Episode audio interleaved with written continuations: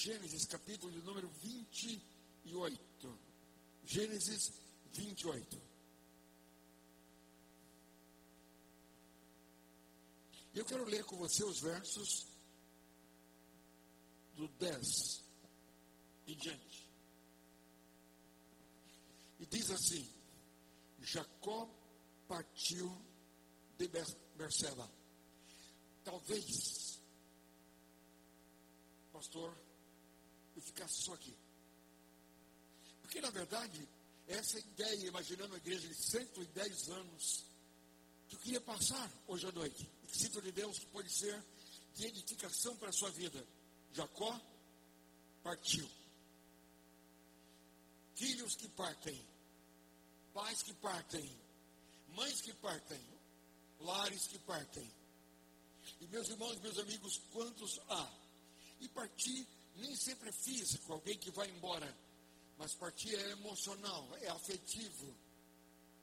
Um partir do coração. Eu lembro de um dia de uma criança cuja mãe disse para ele: senta, e o menino disse: não sento. Senta, e ele disse: não sento. E a mãe tocou-lhe os ombros e forçou-lhe para que se assentasse. E quando ele se assenta, forçado pela mãe, ele diz: Eu estou sentado por fora, mas por dentro eu estou em pé. É isso. Pessoas que podem até estar aqui, mas esperando dar 16 anos, 17, 18 e não vir mais.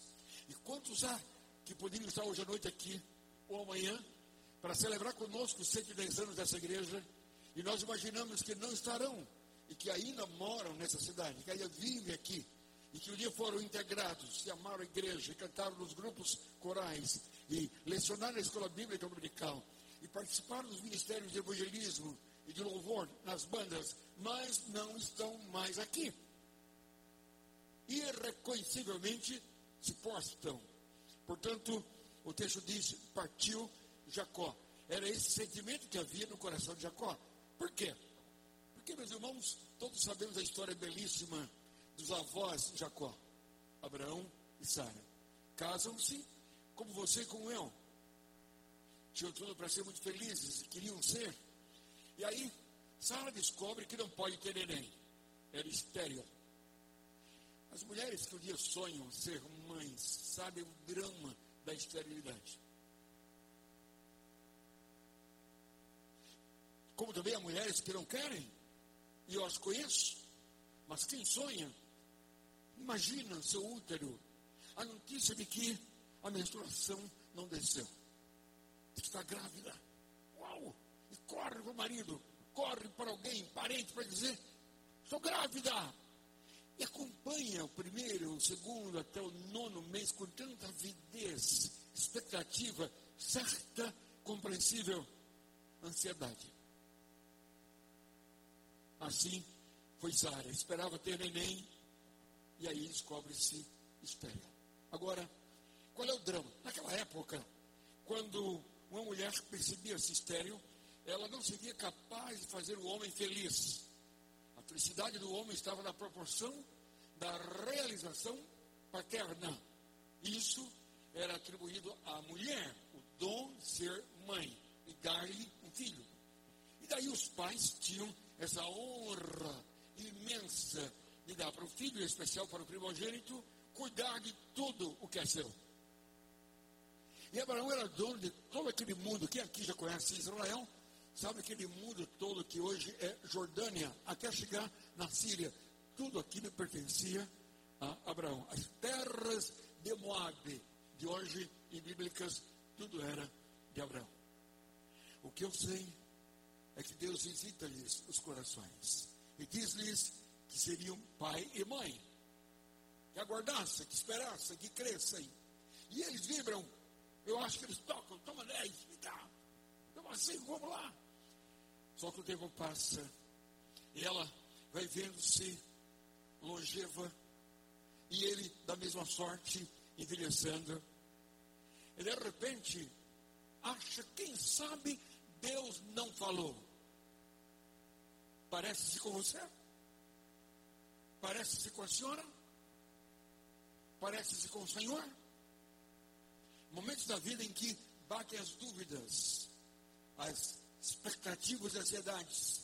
E a gente olha para o canto da parede da noite, imersa, infindável, das pálpebras que não batem, das pestanas que não batem, do sono que a gente não concilia, das insônias terríveis que nos alberga o coração ao, ao longo das noites. Naquela expectativa, eu sonhei, eu queria, e não aconteceu. E muitos vão trabalhar pela manhã ou estudar com a imensa dor de cabeça incômoda, a testa franzida e as bochechas trêmulas da raiva da própria vida. E achar que o tempo está passando. E eu tive 20, 30, 40, 50, hoje eu sou sexagenário, septuagenário. Eu me realizei. E não sou feliz. Parece-se com o Senhor. Será que alguém hoje à noite aqui nesse auditório que de repente se percebe fora dessa expectativa real, existencial, de ter sonhado alguma coisa que não aconteceu? E a Bíblia diz que, passado o tempo, e eles postos em dúvida, Abraão recebe da esposa a liberação para ir no quarto do fundo fazer sexo com a sua empregada, uma egípcia, e ele a engravida. E ela teve um neném e puseram-lhe o nome Ismael. Ismael passou a ser o pai de todos os árabes ao longo de toda a história. Todo árabe, seja ele cristão ou muçulmano, sente-se crer que é filho de Abraão, da linhagem de Abraão, através de Ismael. Mas como Deus, quando promete, não falha, ainda que eu falhe, ainda que eu não espere, ainda que eu me deixe levar pelas dúvidas, mas Ele nunca falha, Ele é fiel, e essa é uma das marcas, eu posso ser redundante em Deus, ainda que eu falhe, Ele nunca falha, ainda que eu duvide, Ele é fiel, ainda que eu tenha incredulidade albergada em meu coração, Deus é fiel, Deus é fiel, Deus é fiel, e se não cresce aqui e assim, não estaria nesse lugar hoje à noite pregar ao seu coração. Deus é fiel.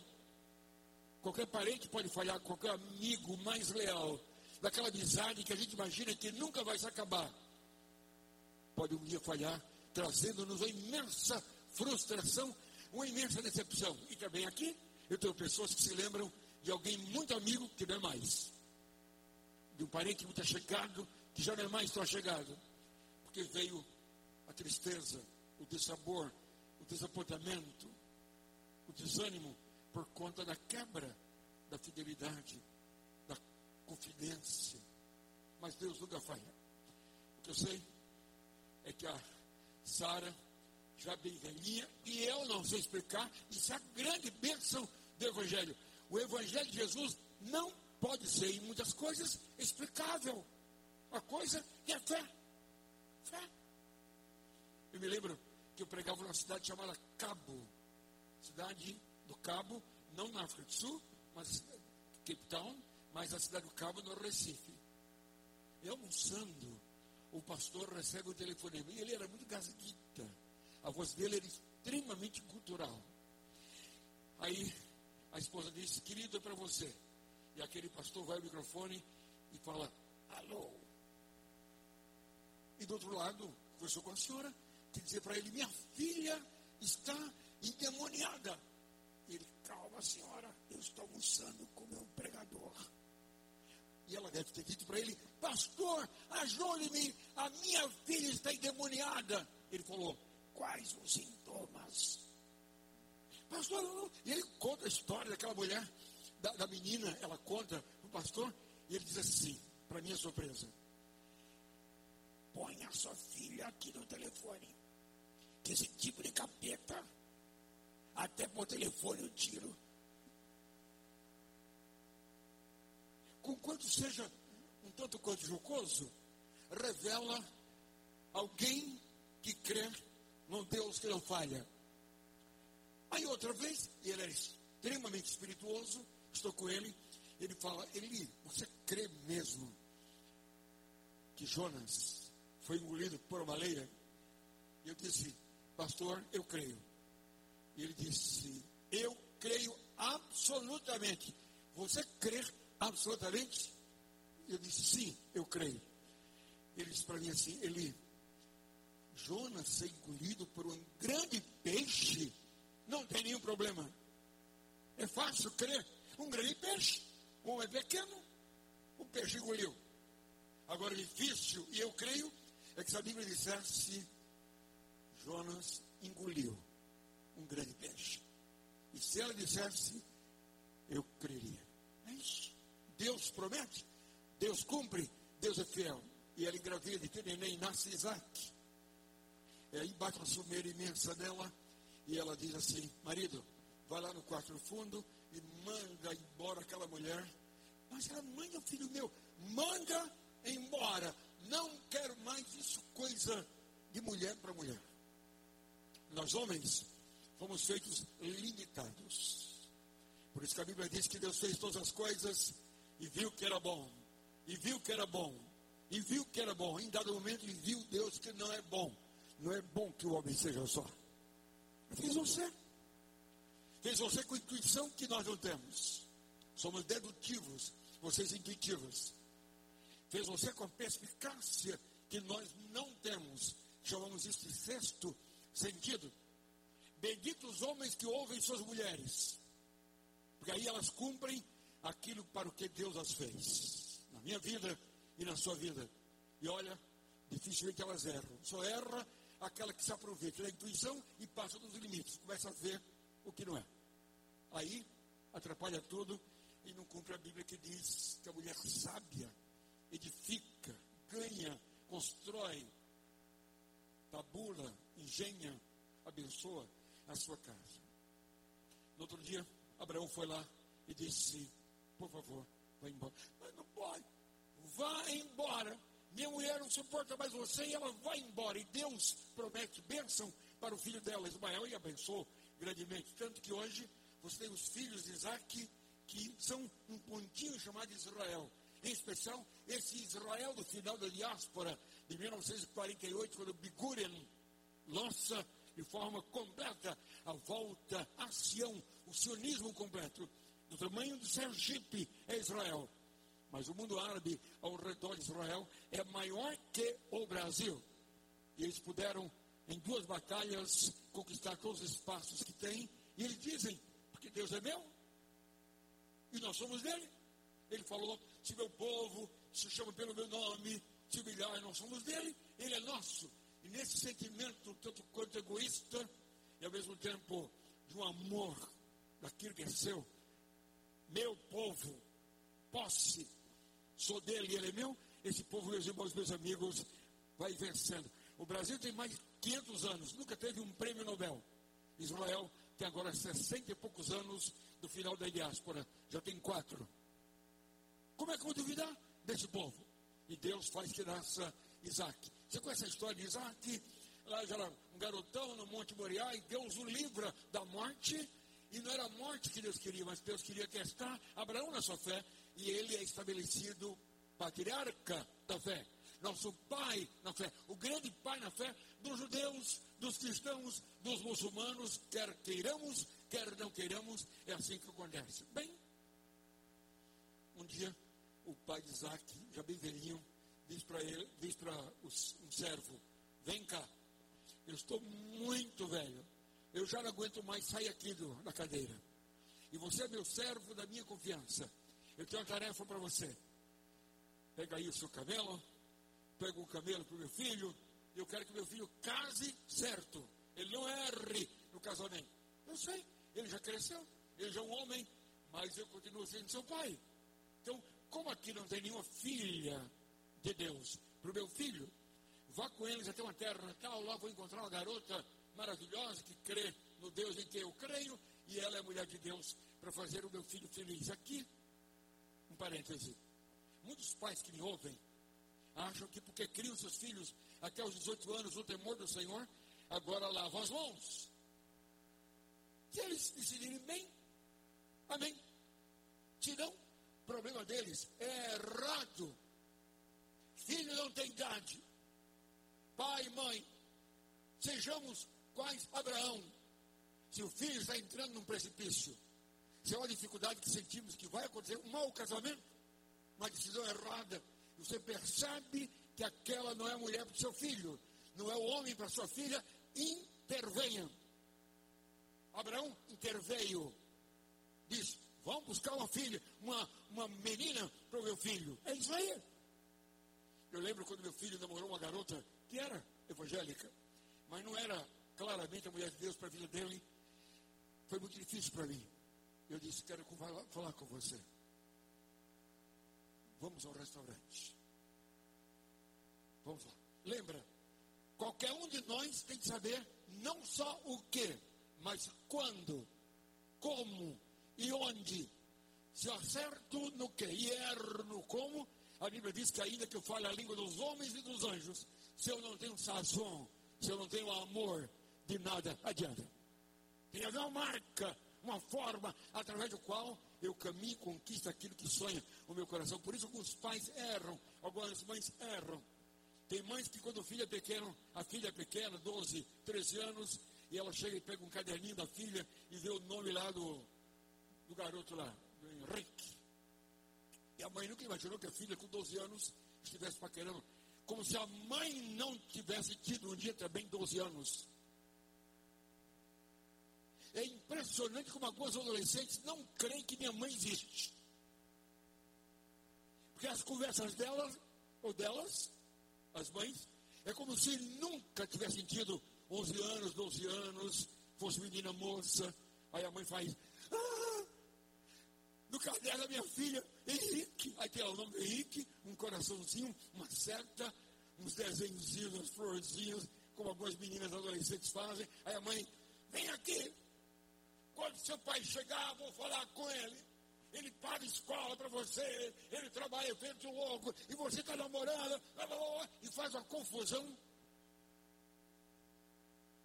E perde a amizade da filha e a filha da mãe. Muitas filhas de meninos, de mulheres de nossas igrejas já não mais confiam na mamãe que me ouve aqui, porque não foi sábia em conduzir. Agora, imagina você a beleza de você dizer, filha, mamãe viu aqui o nome do Henrique, estava querendo com ele? Ah, mãe. Vamos sentar aqui um pouquinho? Vamos sim. Eu queria dizer para você que mamãe também teve 12 anos. Mamãe também paquerou aos 12 anos.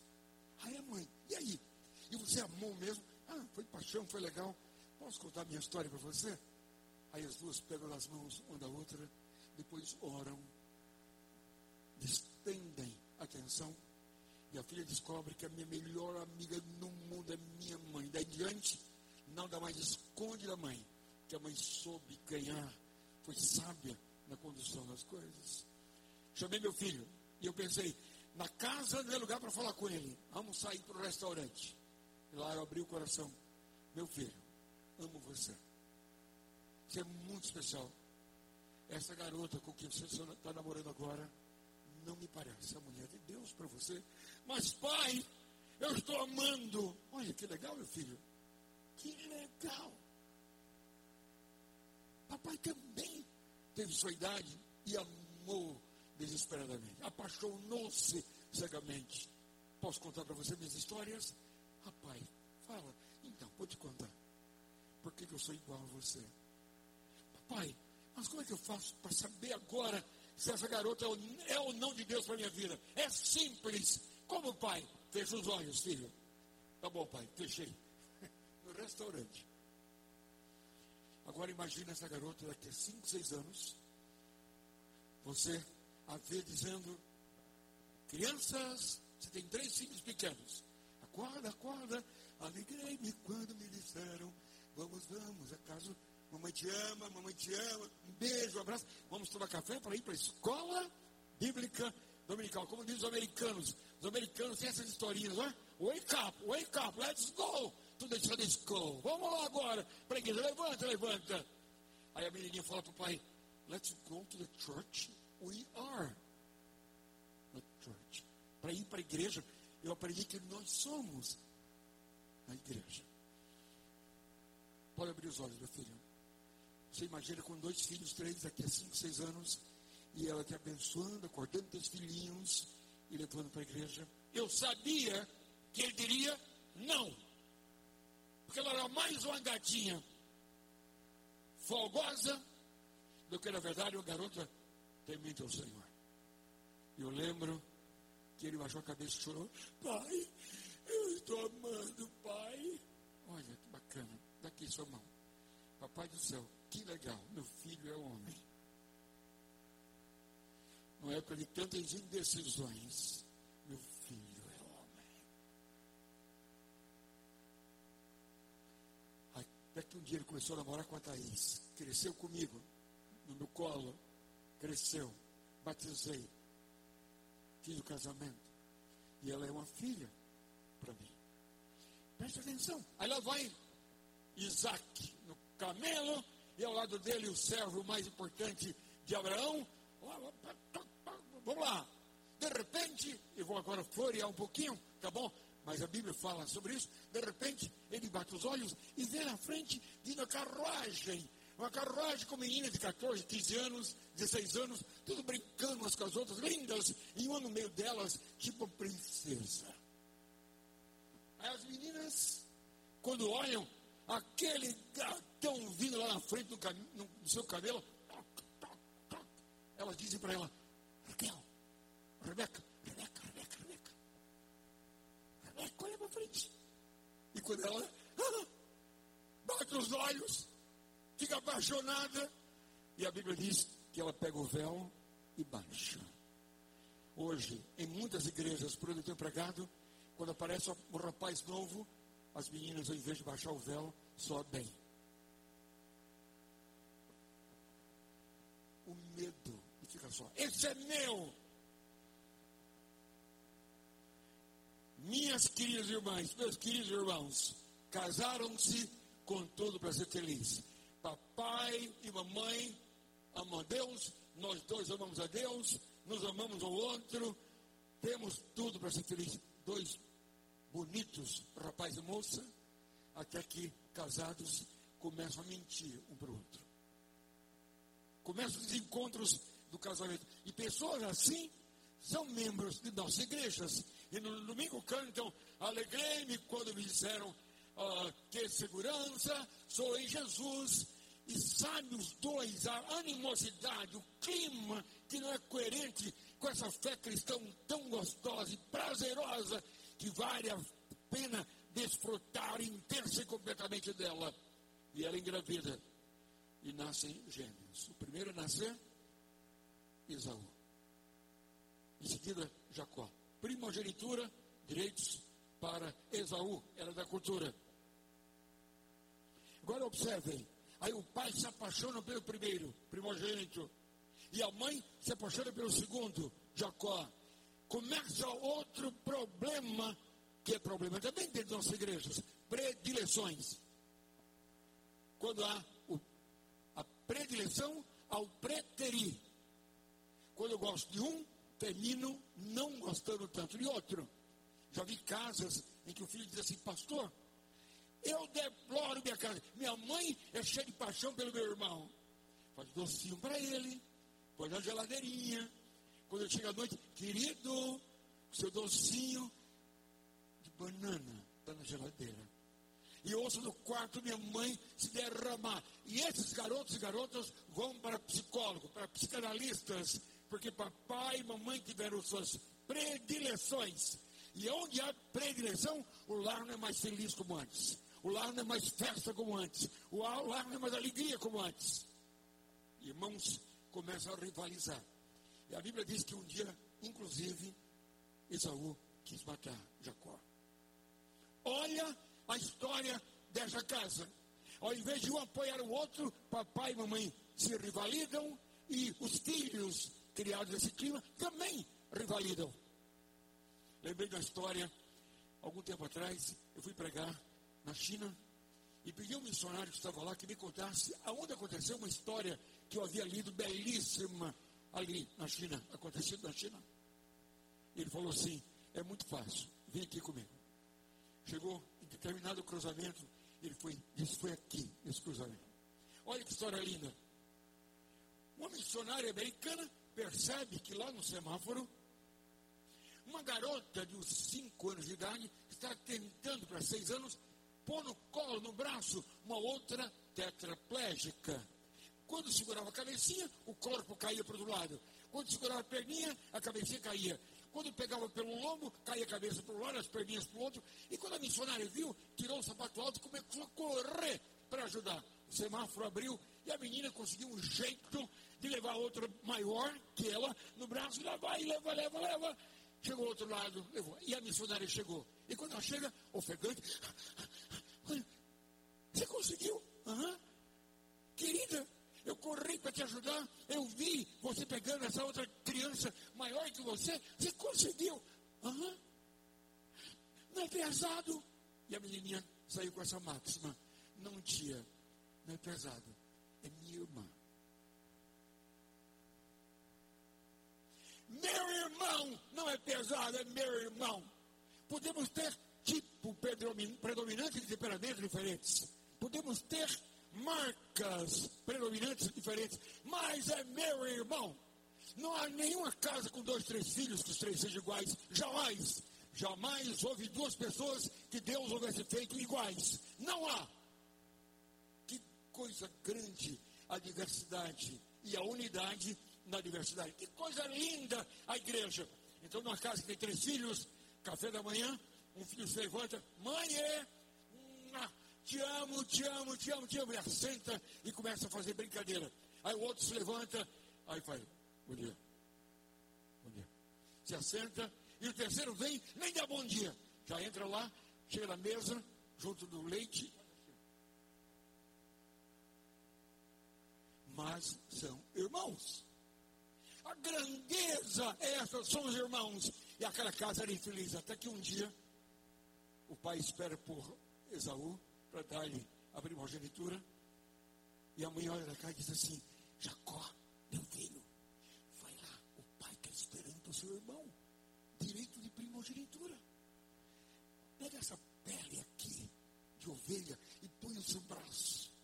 Seu irmão tem um braço muito cabeludo, peludo. Aí o pai vai passar a mão, ele está quase cego. Quando ele passar e perguntar, é Esaú? Você diz, Sim, papai Isaú. E eu acho que Isaú falou assim: Mãe, chega. Uma casa que frequenta PIB de Pádua, que conhece Jesus, que canta no coro, que trabalha na igreja, mas que vive essas hipocrisias imensas. Mãe, chega. Não quero mais o teu Deus, nem o meu pai, não quero mais o meu irmão que me odeia, não quero mais vocês dois, não suporto a hipocrisia de vocês que ainda dizem temem a Deus. Vou embora. E a mãe deve ter dito: vá lá porque eu sou sua mãe. Obedeça. E ele vai, e assenta-se, e põe a pele no braço. Aí o pai, quase cego, passa a mão e diz: Isaú, meu filho. E ele, aham. Esaú, pai, Esaú e olha para a mãe com que diz: acabou. Diz o texto bíblico: e partiu Jacó. É isso aí. Percebe? Quando a gente é incoerente, os filhos não querem papai e mamãe perfeitos, querem coerentes. Talvez muitos filhos se convertessem ou se voltassem para Jesus, para a igreja, para os ministérios, se vissem papai reunindo todos dizendo assim: Escutem, papai errou e quer pedir perdão a vocês, porque vocês não merecem o erro dele. Me perdoe, me perdoe. Ontem à noite vocês ouviram aquele grito meu à sua mãe? Sua mãe não merece. Sua mãe é uma pérola, sua mãe é uma joia. Mas ontem eu estava nervoso e cheguei afobado e gritei com ela. E eu sei que vocês ouviram do quarto. Eu quero hoje, pelo menos, dizer, querida esposa, diante dos nossos filhos, aos arrebentos, eu peço perdão. E esses filhos se voltam para o Senhor por perceber que papai e mamãe não se bastam a si mesmos, mas creem e esperam no Senhor. E ele vai embora. E o texto diz que ele sai e vai embora. Em determinado momento, verso 11, diz a Bíblia, tomando uma das pedras do caminho, usou-a como um travesseiro e deitou-se. Havia anoitecido. E teve um sonho no qual vi uma escada apoiada na terra, e o seu tombo alcançava os céus, e os anjos de Deus subiam e desciam por ela. Ao lado dele estava o Senhor no sonho, que lhe dizia: Eu sou o Senhor, o Deus de teu pai Abraão. Olha que interessante. Abraão não era o pai dele, o pai era Isaac. Bem, podemos ver o que a Bíblia quer dizer com isso. E o Deus de Isaac, que era o pai, mas que a Bíblia não apresenta no sonho como, como pai, não é? Ah, e eu darei a você e aos seus descendentes a terra na qual você está deitado. Seus descendentes serão como o pó da terra e se espalharão para o ocidente e o oriente, para o leste e o oeste, para o norte e sul. Todos os povos da terra serão abençoados por meio de você e da sua descendência. Eu estou com você. Olha que coisa linda, que bom que cada crente hoje à noite ouça o Senhor dizendo a sua vida pessoal, da sua família, eu sou com você. Eu não deixarei você só. Amém, igreja? Eu estou com você. Ele diz isso aqui no sonho. E trarei você de volta a essa terra. Não deixarei enquanto não fizer o que prometi. Aí Jacó acordou do sonho e disse: Uau! Sem dúvida, o Senhor está nesse lugar. E não sabia. Uau! Eu tive medo, mas esse lugar é incrível. E este não é outro lugar, senão a casa de Deus, a porta dos céus. E cedinho de manhã, é interessante que essa expressão, ela é melhor traduzida em inglês. Early significa madrugada, ainda escuro ainda. Em espanhol, temprano, ainda escuro. De manhã, Jacó pegou a pedra na qual tinha usado, a qual, como travesseiro, colocou-a em pé como coluna, derramou óleo sobre o topo e deu o nome de Betel, aquele lugar, embora a cidade anteriormente se chamasse Luz. Então Jacó fez um voto, presta atenção, se Deus estiver comigo, ele não cria mais em Deus por causa do testemunho do papai e da mamãe. E se cuidar de mim nessa viagem que estou fazendo, ele não cria mais que Deus cuidasse dele na viagem. E se prover-me de comida e roupa, ele já não cria esse Deus provedor. Jeová Jireh, esse Deus levar-me de volta em segurança à casa do meu pai, já não cria mais, é tudo C, C, C, C. Então, ele será o meu Deus. Ele não era. Como é fácil a gente cantar sem crer. A gente orar sem mais absoluta confiança de que Deus está à frente, Ele provê todas as coisas. A gente cria uma cultura apenas, apenas meramente cultura de Deus. Nós estávamos na Holanda, quando a prefeita de Amsterdã disse assim para nós: esse país já não é mais cristão. E eu tinha ouvido, em 1985, na Billy Graham Association, tinha ouvido ah, o prefeito de Amsterdã, à época, dizer: Este país é cristão. E todo o povo aplaudia. Agora, 2009, 400 anos do movimento batista, a prefeita dizia: Aqui já não somos mais maioria cristã. Cada casa de um cristão nasce um filho, ponto dois. E cada casa de um muçulmano nasce de 8 a 12 filhos. E aos poucos eles já são maioria neste país. E isso já acontece na Inglaterra, na Alemanha, em Portugal, na Espanha, na Itália, em Luxemburgo, na França. Isso está acontecendo.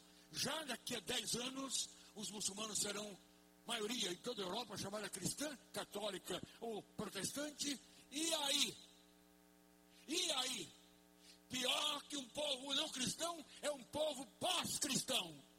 Porque o não cristão, a ele eu prego. O pós-cristão, ele arredio. Ele vomita, ele regurgita a minha palavra, como que diz, não funcionou para meu pai e para minha mãe. Não funciona para nós, portanto eu não quero mais nada de Jesus. Isso significa ser pós-cristão. Que eu espero que o auditório esteja entendendo e acompanhando isso aí. Percebe?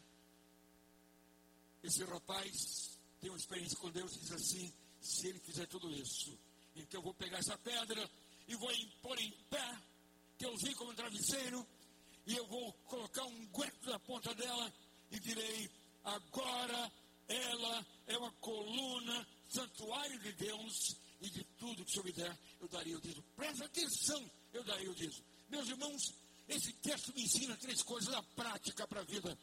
Eu não posso ver esse auditório hoje à noite imaginando que vocês estão aqui para ouvir-me a língua portuguesa. Para ouvir o orador de São Paulo para falar para você e você começar a imaginar como é a mente do orador de São Paulo. Eu quero que você esteja hoje à noite aqui para ouvir a voz de Deus para a sua vida. Só quem sentir essa noite em que você deixou Faustão, Gugu, um monte de gente da televisão e veio para cá, se você disser, Senhor, eu estou aberto a entender a tua vontade, encontrar sentido para minha existencialidade, para minha própria vida. É isso aí. Então olhe para mim. A primeira coisa que eu vejo aqui é uma coisa incrível, inconcebível e impossível, humanamente falando. Sabe o que é? Encostar a cabeça numa pedra e fazer dela um travesseiro. Eu amo meu travesseiro. Quando viajo, sinto falta do travesseiro por N razões. Primeiro, que a Mônica põe um produto lá nesse travesseiro que é uma delícia. Segundo, porque a cama, os lençóis, o edredom tem um cheiro dela, aquele lili essence. É bom demais. Não vou falar mais coisa aqui, não, porque tem muito auditório, muita gente menor. Mas, meus irmãos, é bênção. Chega. Agora, está esse rapaz, um dia caminhando, ah, e agora meu joelho não aguenta mais, minhas pernas estão trímalas, eu me acabei. Ah, Senhor, tudo escuro, não tem uma lâmpada. Tomás Alva Edson não tinha nascido, não tinha criado aí a, a, luz, a, a, a lâmpada. Está lá. Aí ele vai e deita ali no chão e encosta a cabeça numa pedra. Meus irmãos, pedra fere. Pedra machuca. Pedra vilipendia a própria dignidade humana, dormir na pedra e não no travesseiro. Mas ele não tem alternativa. Deixou o pai, a mãe, a casa, com raiva de Deus e dos pais, foi embora. Alguns de nós fazem assim. E ele dorme na pedra. Por incrível e impossível que possa aparecer. Eu não sei quanto tempo eu duraria acordado, tentando colocar minha cabeça em alguma posição que a pedra não ferisse as quinas dela. Eu imagino que quando ele acordou, havia sangue algum canto no pescoço, no rosto, mas ele estava exausto, cansado, abatido, chateado, depressivo. E ele vai, recosta a cabeça ali e dorme. Alguns de nós, quando tem uma pedra pesada no caminho, tendem a orar dizendo: Senhor, eu sou membro da tribo de Pádua, tira essa pedra do meu caminho. Quantos têm orado assim? É um problema no banco, é um problema com o filho, é um problema com a filha, uma gravidez inesperada, fora de qualquer tipo de propósito. Qual é a tua pedra? O que eu sei é que não há ninguém para quem hoje à noite o Espírito Santo esteja falando. Todos nós temos nossas pedras. O que difere você de você é a forma como lidamos com as pedras. A tendência nossa é esse cristianismo um tanto quanto irreverente e antibíblico, que a gente diz assim: Deus, eu sou teu filho, Deus, eu sou filho do Pai, tu és meu Pai, eu então determino que saia essa pedra, eu determino, você não determina nada, você é servo, Ele é Senhor, quem determina é quem manda na minha vida. E se Deus permite alguma coisa, Ele sabe por que está permitindo. Como é que é? Deus começou a falar a sua vida hoje à noite? A quantos Deus vem falar? Diga amém. Diga amém. É isso aí. Qual é a sua? Eu peço que Deus tire a pedra do meu caminho. Hoje à noite eu queria te dizer um negócio. Não peça mais que Deus tire nenhuma pedra da tua vida. Qual é a tua pedra? Chegou aos 30, não casei, estou com medo de ficar para titia. Se você nascer para casar, e você é do Senhor, vai lá para ele e ora. E diz assim: Senhor, meu corpo perde um marido. Senhor, meu corpo perde ser mãe. Eu aprendi hoje à noite com o pastor Eli Fernandes que eu vou abrir o jogo. Abra o jogo. Abra o jogo. Eu nunca esqueço um dia da garota que eu perguntei para ela, querida, você é tão bonita, tão querida, quantos anos você tem? Ela disse, eu tenho 33. Eu pensei, 33, está perigando. 33, está perigando. Por que não casou ainda, minha filha? Ah, pastor, aquela igreja não tem nenhum rapaz para mim. Como é que é a história? Ah, você não sabe? Na igreja, os rapazes olham para nós como irmãs. Olhos de irmãs. Minha filha, Deus tem um rapaz para ti e é hoje à noite. Sério, pastor? Aham. Aham. E aí, pastor, o que, que eu faço? É simples. Terminar o culto hoje à noite, você vai para a porta. Eu vou lá cumprimentar o pessoal e vou te apresentar o cara com quem você vai casar. Pastor, meu Deus do céu. Pois é, minha filha. Eu sou Santo Antônio dos Batistas. Conta comigo aí. Vamos nessa, menina. E eu havia esquecido, pastor. Aí termina o culto, eu vou para a porta cumprimentar o pessoal. Boa noite, boa noite, um abração, felicidade, bom trabalho, bom São Paulo para você, blá, blá, blá. Daí a pouco eu olho lá para frente, tá a menina lá. Aí eu olhei, esqueci da profecia. Aí eu olhei para ela e falei, Aí ela lá, Aí eu, falei, aí eu comecei agora a cumprimentar com propósito, né? Boa noite, boa noite. Aí viu o rapaz vindo. Como é que está, meu filho? Tudo bem? Tudo bem, pastor. Eu conheço esse rapaz muito inibido. Muito, o jeitinho dele. Quantos anos? Ele falou 30 anos. Pensei, 30, 33, está bem. Está bem, está bem. Ah, e aí, você terminou já a engenharia? Terminei, pastor, tenho cinco anos, sou engenheiro. E, e aí? É, já comprei meu apartamento. Falei, opa, 30 anos. Engenheiro. Comprou apartamento. O que mais? Comprei meu carro novo. Se o senhor quiser conhecer, está agora ali no estacionamento. Eu queria até te mostrar, pastor. Meu carro novo. Apartamento. 30 anos, engenheiro crente. Eu falei, escuta, se eu te apresentar uma garota hoje à noite para você, você a convidaria para comer uma pizza? Aí, ele é muito empulhado, extremamente introvertido e muito enclausurado dele mesmo. Então ele fez assim, ó.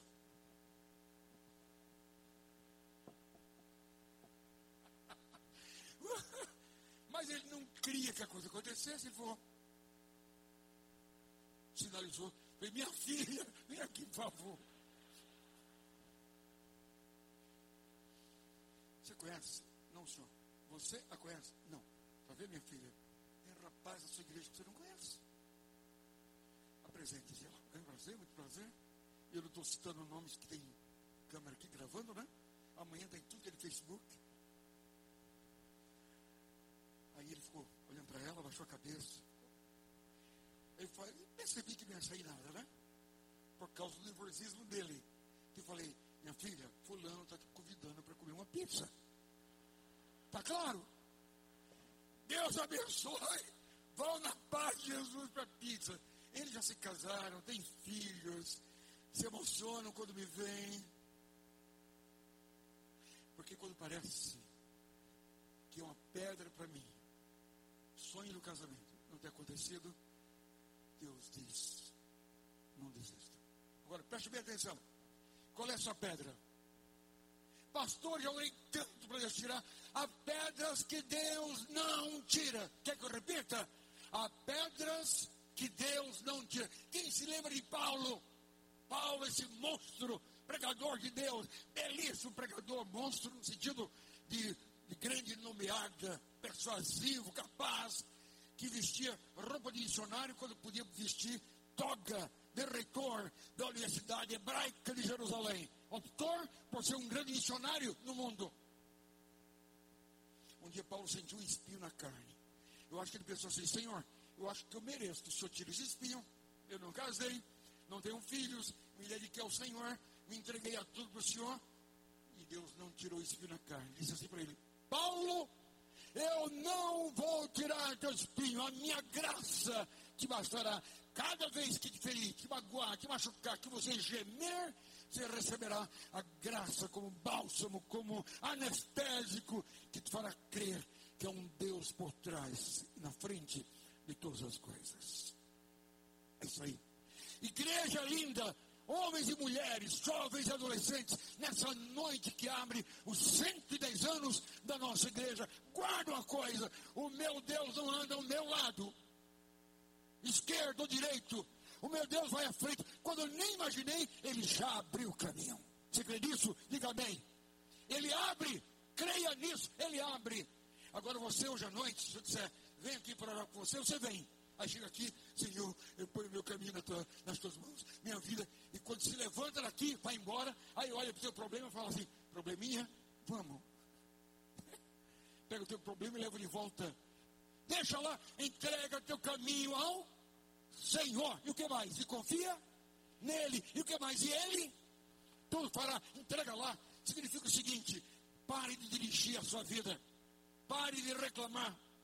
Pare de achar que a pedra é impossível, fere, machuca, teu problema é uma coisa terrível. Pare de reclamar. Pule para o carona. Dê a direção da sua vida. Eu não sei para onde Deus vai levar. Eu não conheço o meu futuro. Eu não sei o dia da manhã. Não há ninguém aqui que saiba o seu futuro. Mas uma coisa eu sei: Deus tem vontade para mim e a sua vontade é sempre boa. Diga comigo, perfeita. E o que mais? É agradável. Você crê nisso? Crê mesmo? Deixa eu olhar para o seu rosto. Você crê mesmo? Pula para o carona. Senhor, está aqui a chave, dirige, nem sei para onde vai se levar.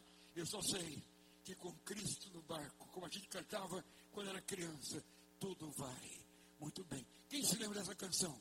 Lembra? Lembra mesmo? Vamos tirar os jovens aí? Com Cristo no barco tudo vai.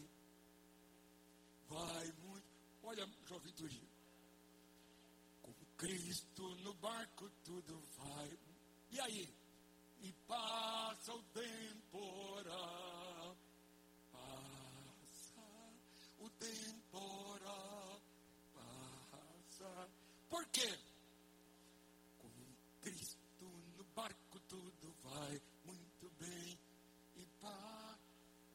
Só quero Jesus no meu barquinho.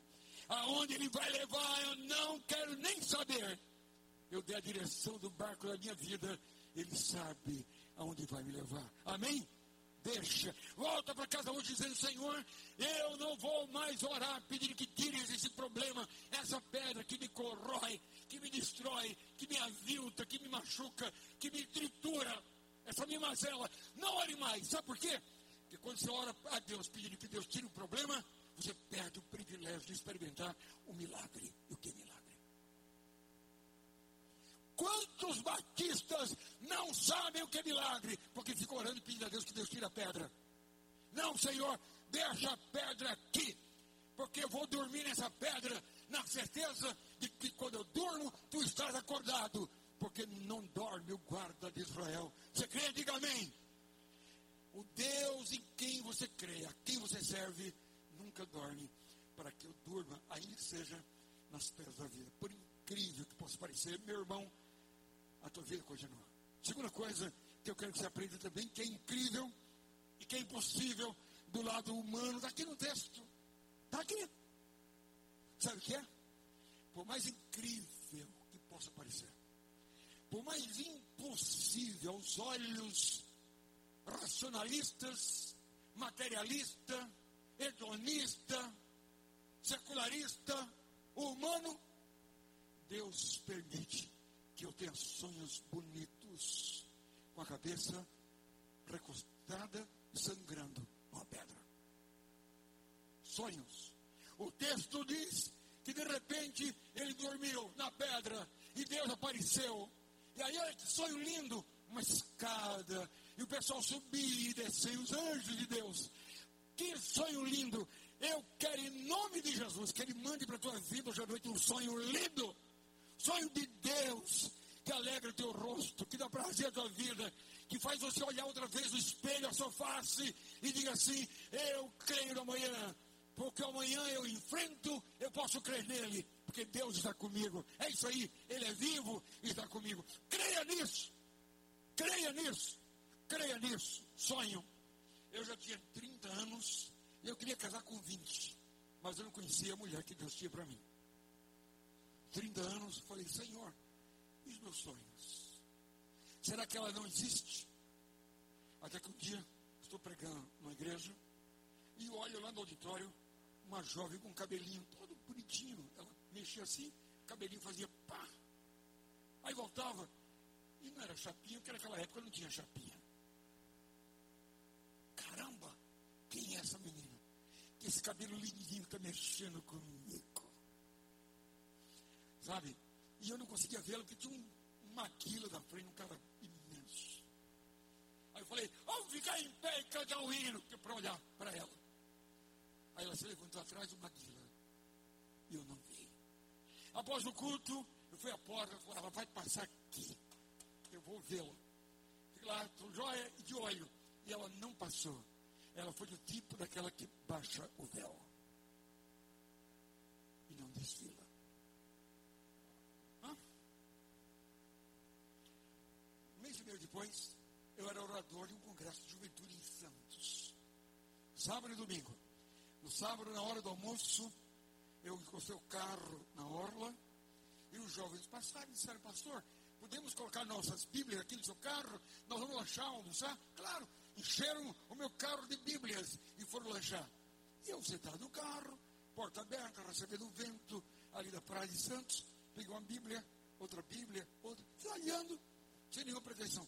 De repente eu parei numa Bíblia rósea, toda riscadinha, Falei, caramba, Rósia deve ser alguma menina. Naquela época não tinha muita coluna do meio. Rósia, que legal. Mas não tinha o nome dela, da pessoa. Segurei a Bíblia. Lá vem os jovens. Obrigado, pastor. Minha Bíblia, minha Bíblia. Aí eu peguei a Rosa, aquela garota pastor, é minha, pastor. Aí eu olhei, ah, que bênção, Jesus. A menina do cabelinho lá, oh meu Deus, ela foi embora à noite a senhora falou, amanhã, o senhor tem aonde almoçar? O congresso ia até o domingo. Eu disse, ainda não. Ela disse, aqui está meu endereço, eu tenho uma casa de praia aqui no Guarujá, senhor pega a balsa e vai até a minha casa e almoça conosco. Tá bom, preguei pela manhã, eu tinha um cabelo um pouco grande, pingando de suor. Aquele calor imenso, tipo Pádua em Santos. Pegou o carro, fui para a balsa atravessei para o Guarujá, achei o endereço e lá, ó.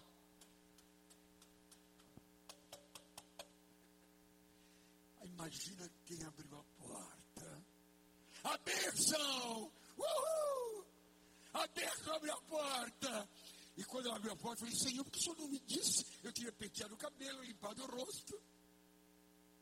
Assim começou a história. Nós temos hoje 31 anos de casados.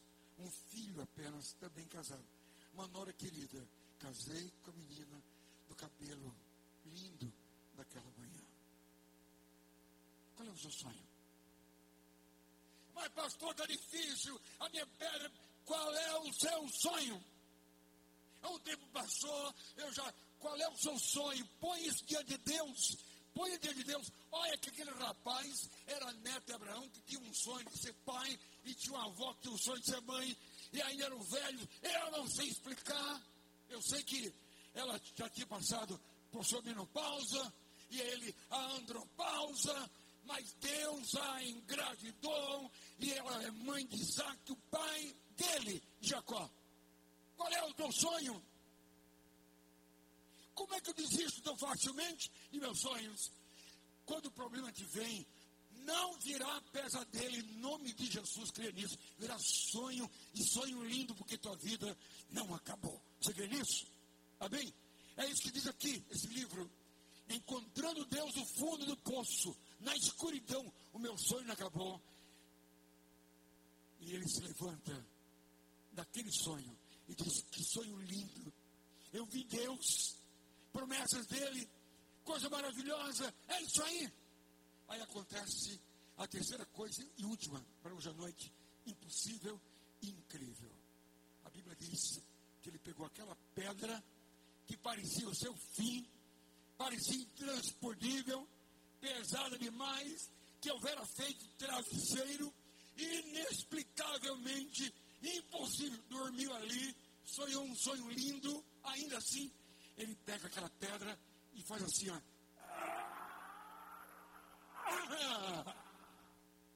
E ela fica em pé como coluna. E ele diz: Pedrinha, se Deus é esse Deus que eu vi aí, porque eu desfiz dele por causa da fé de meus pais errada. A gente ia para a igreja no domingo e voltava e já não expressava nada para mim esse Deus.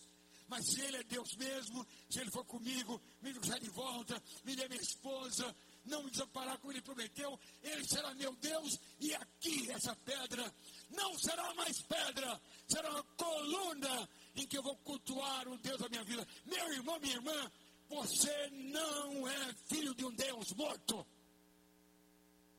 Maomé morreu e fez-se em seus ossos putrefato. Buda morreu, diz a história. Também os ossos estão lá em um sepulcro. Assim, Brahma, Zoroastro, mas Cristo Jesus, o teu Deus, que você hoje à noite se vestiu para ver a igreja, ele ressuscitou ao terceiro dia, ele está vivo, ele te ama, ele está aqui e quer que você versa a religião formal e tradicionalista para um homem de fé, uma mulher de fé. Filhos precisam de papai e de mamãe que creem mesmo que Deus nos faz superar todas as coisas, porque tudo acontece para o bem daqueles que o amam. Deus fala no seu coração hoje à noite, diga amém. É isso aí. Pôs em pé. Eu vou agora transformar essa pedra no altar. Eu tinha um irmão de criação. Eu tenho um irmão que é pastor, Estevão Fernandes.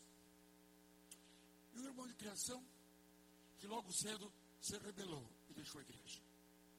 Um dia, meu irmão disse: Vamos à boate tal. Gustavo está lá. Sério? Mas eu nunca entrei em boate. Nós vamos hoje entrar e tirá-lo de lá. Chego na boate, porteiro. Disse, senhor, nosso irmão está aí, nós viemos buscá-lo. Vocês não podem entrar. Nós vamos entrar porque nós precisamos levar um caso de urgência. Ele falou, então eu vou com os senhores. Entrou conosco. Chegou lá dentro, estava lá, a boate, luz negra, ele dançando lá com a garota. Coladinha, coladinha. Ela pendurada no pescoço dele e ele com a mão na cintura trazendo para cá. Era um só, não tinha dois ali. Aí eu, Guga, ah, o que, é que você faz aqui? Rapaz, vem cá. Meu amigo, você tem um lugar. Nós somos Jesus. Ah, para com isso. Gustavo, viemos te buscar. Mas depois eu vou. Viemos te buscar.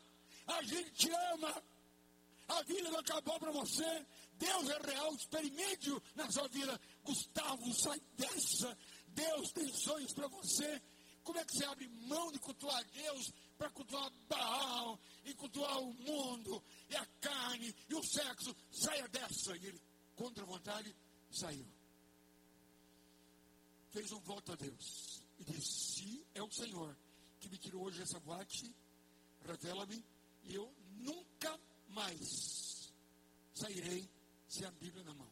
Terminou engenharia, andando para a faculdade com a Bíblia, porque Deus se revelou a ele. Ia dormir, colocava a Bíblia na, cabeceira. De manhã, levava para o carro.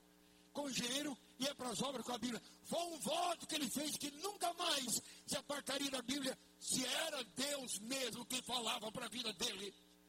Ele estava cheio do culto formal, cheio da fé formal, distante de um Deus inoperante, de um mundo frio, qual gel, gelado, qual mármore. Eu queria algo diferente, Deus se revelou. Passados os anos, fui a São Paulo, ser engenheiro em São Paulo, e fui ser meu aluno na Faculdade Teológica de São Paulo. Terminou o curso, é pastor hoje em São Paulo, sai, sai a Bíblia da mão. Ele disse, porque quando pensava no poder de Deus que eu tanto precisava, Deus se revelou. E aquilo que era meu problema passou a ser o meu altar. Meu altar, meu irmão, minha irmã. Em nome de Jesus, transforme sua vida no altar ao Senhor. Eu vou só terminar contando uma história para você de um rapaz, eu pregava na cidade de São Luís, do Maranhão, alguns anos atrás. E aquele homem disse: Ore por mim, porque eu namorei com uma jovem quando eu tinha 14 anos e ela 12. Nos casamos. Dez anos ela não tem neném. Eu quero ser pai. E agora ela está grávida. Estou vibrando. Amo minha mulher. Amo o fruto do ventre dela. muito, muito feliz. Você pai, você pai, você pai, com a única namorada da minha vida, a única mulher da minha vida. Daquele acampamento, eu ouvi aquilo e me emocionava pela alegria e a pureza daquele romance, daquele amor, daquele rapaz presbiteriano. A esposa foi ter neném. A pressão subiu demais. O neném nasceu, mas ela morreu. Ele virou um louco. Ele já contou essa história várias vezes para mim. Ele começou a correr nas ruas de São Luís. Aonde está Deus? Aonde está Deus? É isso que você faz. E você, e você, tanta vez, diante dos infortúnios da vida, aonde está Deus? Eu canto, eu oro, vou para a igreja todo domingo, estou lá, tenho ministério. Aonde está Deus? Esse rapaz começou a correr pelas ruas, pirado, pirado. Pessoas interceptaram-no, levaram para uma casa, e ele diz: quando entrei naquela casa, eu me ajoelhei e disse: Não, não, não vou me revoltar. Parece que não é verdade. Minha mulher morreu, minha paixão morreu, meu xodó morreu, minha vida morreu. Mas eu não vou me revoltar, não, Deus. Eu vou me ajoelhar aqui agora e transformar a minha dor na entrega de tudo que eu tenho e sou para o Senhor. E se ajoelhou ali. Pessoas oraram por ele, ainda não havia visto a esposa que falecera. Em seguida, vai para o seminário presbiteriano. E hoje é um pastor presbiteriano no estado do Mato Grosso do Sul. Como é que está lidando com sua pedra? Deus é primeiro lugar? É mesmo? Ele reverte tudo. Eu pregava no Unicamp, havia milhares de jovens naquela, naquela manhã. E eu estava naquela noite. E eu cansado, chegando dos Estados Unidos, muito de cansado. Quando terminei de pregar, eu saí. Mas eu preguei assim, ó. Esse cara não ama o Senhor, termina. Essa garota não ama o Senhor, termina. Não importa se você ama.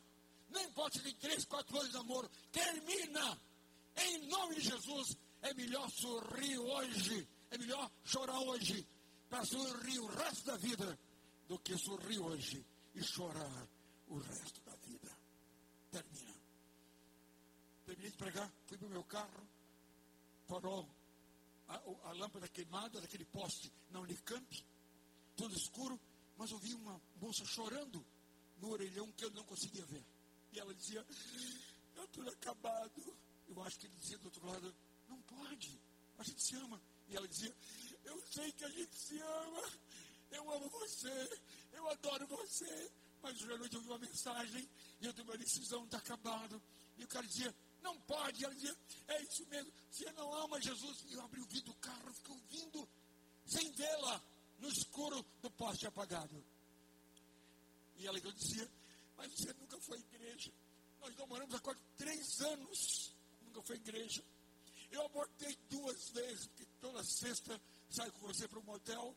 Já abortei duas vezes, a minha vida está acabada, minha cabeça está acabada.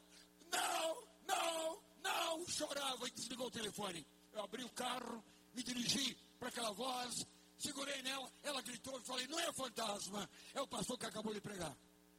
E ela encostou a cabeça no peito e disse, eu sou de Aimorés. Falei com a Aimorés agora, pelo telefone público, e acabei o namoro com um homem que nunca foi à igreja. Eu disse, eu ouvi a sua conversa. Passados uns 10 anos, há três anos atrás, eu fui pregar em Aimorés, Minas Gerais. Aí o pastor me apresentou, quando terminou de apresentar, ele falou assim, mas antes que você pregue, eu tenho aqui uma surpresa. Fulana, e ela veio à frente. Ela disse, senhores e senhoras, quero contar a minha história. Eu estava na Unicamp quando ouvi o sermão de um homem de Deus. Eu tomei a decisão mais difícil da minha vida. Acabei um noivado com o homem que dele eu havia abortado filho, dois filhos da minha barriga. Contou aquela multidão naquele ginásio sua história. E disse ela, eu voltei para Aimorés. E ele foi atrás de mim e disse, acabou. Eu te amo, mas acabou. Não mais. Disse ela que no mês seguinte, ela está no culto ela percebe, na hora do apelo, aquele rapazinho na frente. Ela disse: Eu me arrepiei. Era ele. Nunca havia ido à igreja enquanto namorava comigo e a gente transava toda sexta nos motéis da nossa cidade. Porque tudo que ele queria, ele tinha. Ele não precisava de Deus, ele me queria e tinha. Agora ele se apavorou. Quando ele pensou que me tinha e não tinha mais. Fez o apelo, o pastor ele foi à frente. E ela disse: Eu guardei, não renovei. Depois de seis meses, ele pede batismo, ele é batizado. Aí eu pensei: realmente ele é o homem de Deus agora. E eu amo, ele me ama. Renovaram. E ela contando, e eu no primeiro banco. E ela disse assim: Pastor Eli, você era o pregador daquela noite na Unicamp. E eu era aquela jovem que você não viu no orelhão de um pote escuro no canto. E chorava, e você me abraçou. Mas eu quero dizer, pastor, eu casei com aquele homem. E esse homem me deu dois filhos. Que estão aqui hoje à noite para que você conheça. Eu me arrepio contando isso. Eu quero que você conheça ele também, porque ele é o presidente do corpo diaconal da nossa igreja. Eu preciso crer que Deus transforma a pedra na minha vida em um altar. Quando eu creio no seu poder e quando imagino que não tem mais saída, ele me dá saída.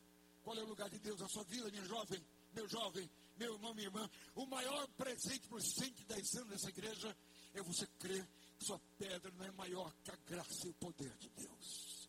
O maior presente à sua vida e a essa igreja hoje à noite é você crer que tudo não acabou coisa nenhuma, que ainda que haja toda a escuridão, Deus está pronto para te levantar, te dar novos sonhos. Você vai como mulher, pôr o cabelo para trás, dar um toque novo na sua cortes, mudar seu perfil, andar lindona, de salto alto feliz com a vida e cantando, porque Deus renova, faz novas todas as coisas. E agora, o que era teu problema, Deus transforma completamente em altar para a glória dele. Está afim disso? Está afim disso? Alguém pode ver o teclado, por gentileza? Enquanto você vê o teclado, você, uh, tecladista, baixa sua cabeça por um instante. 110 anos a nossa igreja tem. Parabéns, igreja. Baixa a cabeça por um instante. Não olhe para mim, por favor.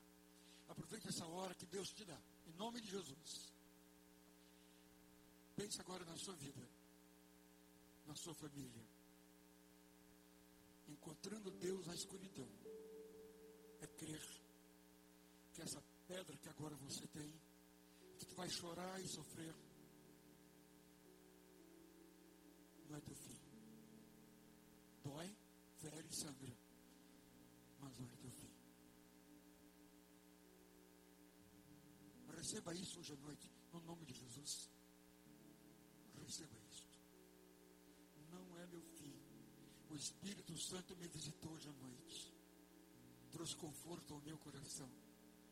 Parece um problema intransponível. Há uma agonia no meu coração.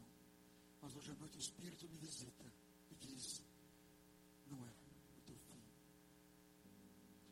Por incrível que pareça, tá, tudo está tão difícil. Mas Deus não tem pesadelos para você. Ele tem sonhos lindos. Abra sua mão, receba isso hoje à noite. Abra seu coração e receba isso hoje à noite. Volte a crer. Volte a confiar. Volte a ter fé. Volte aqueles tempos lindos que chorava quando cantava aquele corinho. Que você embargava a voz quando cantava aquele hino. Que delícia crer em Cristo. Em seu nome confiar. Aceitar os seus ensinos, das suas promessas, desfrutar. Cristo, já confio em teu nome em teu poder. Cristo, meu bem amado, faz a minha mão, minha fé crescer.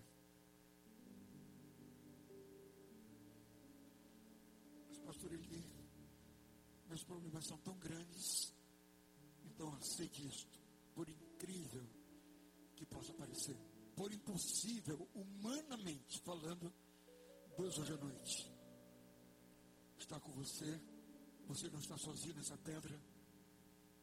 Você pode dormir agora, porque o guarda de Israel não dorme. Você pode ter sonhos lindos em volta, que a vida continua para você. Não acabou nada. O diabo é quem diz que acabou, mas Deus disse: Eu faço novas todas as coisas. Levante agora essa pedra, põe o unguento da fé, o óleo da esperança na ponta dela seja ela agora um altar, não mais uma pedra em que você recosta a cabeça como um travesseiro, mas agora um altar que glorifica o Deus que cuida de você. Deus cuida de mim na sombra das suas asas. Deus cuida de mim, eu amo a sua casa. Eu não ando sozinho, eu não vivo sozinho, sozinha. Deus cuida de mim. Meu Pai, obrigado por essa linda igreja tua aqui em Pata. Obrigado por esse presente plantado há 110 anos aqui. Obrigado por tantos quantos vieram esta noite para ouvir a tua palavra e aplicá-la à vida pessoal, como se houvesse um aqui. Ele, ela, para quem tu falas.